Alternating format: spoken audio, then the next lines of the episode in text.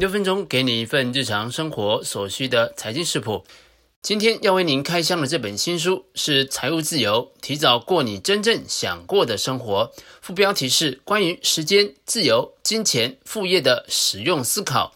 本书的中文版大约有十九万字，我将利用十二分钟的时间为您解说书中的精华。本书的作者葛兰·萨巴蒂尔在二十四岁的那一年失业，搬回老家。有一天早上，他起床了，超级想吃墨西哥卷饼的。他知道自己已经没有钱了，只不过事实比想象中还要更加的残酷。他的银行账户只剩下二点二六美元，连半颗洛梨都买不起了，何况是卷饼？但是短短五年三个月又六天的时间。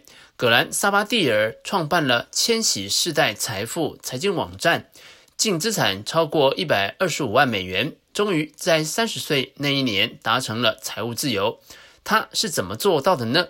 对了，还是要再拜托你，如果你还没有订阅的话，赶紧订阅加五颗星评价。我每周一、三、五早上八点准时更新。如果你已经下载 Telegram，可以直接在 Chat 下面呢搜寻。小老鼠 B I L L S K I T C H E N，加入比尔的财经厨房频道，可以更直接的跟我互动。值得一提的是，这本书并不是要教你如何达到某个数字的存款，或者是在某个年龄退休。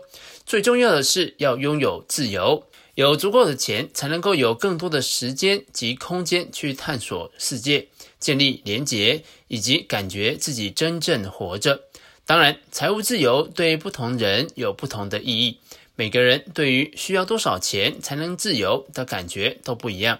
接下来，我们就从让钱用不完的五个方法，以及十一个结账前要做的思考开始谈起。金钱的意义在于能够让你过上自己喜欢的生活，但是我们很少去思考自己真正需要的是什么。我们常常都是受到别人花钱的方式影响，来追随别人的生活方式，或者我们今天花钱只是想展示自己现在很有力量。事实上，如果这些钱放到明天，会比今天更有价值。赚得越多，也花得越多，这种倾向就叫做生活方式型的通货膨胀。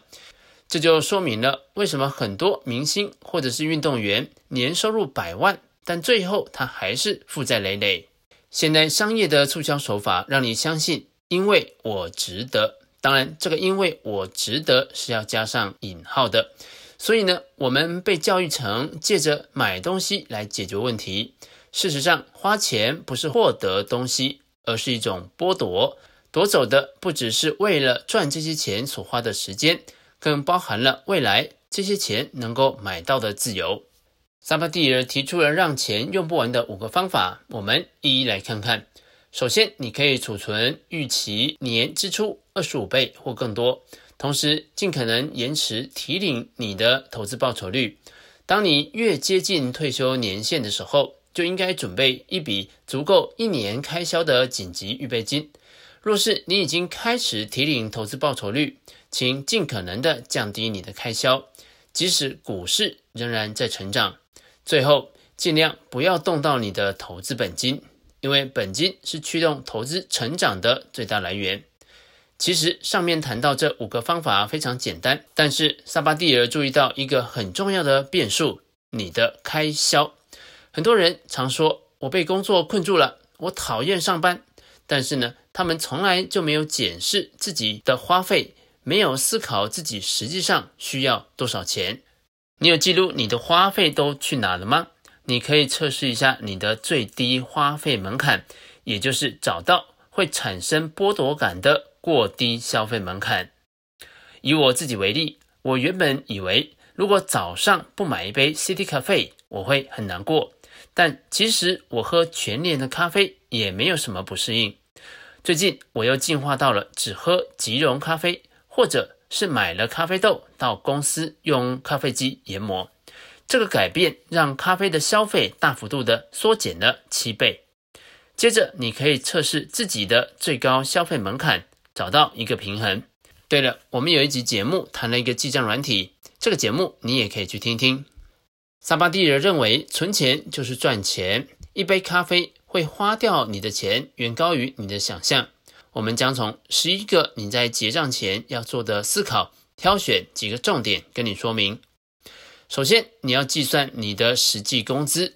例如，你每天上下班通勤花费了五十三分钟，等于一年有两百二十个小时在通勤，也等于每年多出二十七天半。这些时间你都领不到钱。重新考虑这些时间之后的每小时工资才是你的真实工资。接着考虑你的所得税率，假设你的税率是十二个百分点。再以刚刚的咖啡为例，你想买的咖啡的税前价格将会是四十元，也就是你要赚四十元才能够购买一杯三十五元的咖啡。其次，你可以改变看待金额的方式，不看绝对的数字。改以百分比来看价格的差异。举例来说，City Cafe 的热美式要加三十五元，全联的热美式则是二十元，差距十五元不算很大。但是如果改以百分比来看的话，则是相当于五十七趴的价差。任何时候你看到五十七趴的回馈，你都会觉得超级兴奋。最后，你可以想想这些钱在未来值多少钱，以六个百分点的投资报酬率来计算。那些不喝咖啡的人，二十年可以存下四十七万。你今天买任何东西，会同时牺牲存钱与让钱变大这两个机会。越消费，距离你存到财富自由所需要的数字的时间也就越长。而因为通货膨胀，你花的时间越久，需要存的钱也就越多。这就形成了负复利。一切归根究底，就是在取舍。假如那杯三十五元的咖啡能够让你快乐，你也清楚知道你必须工作十二分钟去换取。如果你认为这个交易仍然是值得的，那就去喝杯咖啡吧。前面我们谈到的更多是节流，但是萨巴蒂尔创造财富自由还有更值得借鉴的地方，也就是创业家心态。我们将在下集的节目当中跟大家说明。你曾经尝试过了解你的最低消费门槛在哪吗？欢迎把你的想法写在留言区，跟其他的听众交流讨论。以上就是比尔财经厨房想要提供给你的，让我们一起轻松活好每一天。我们下次见。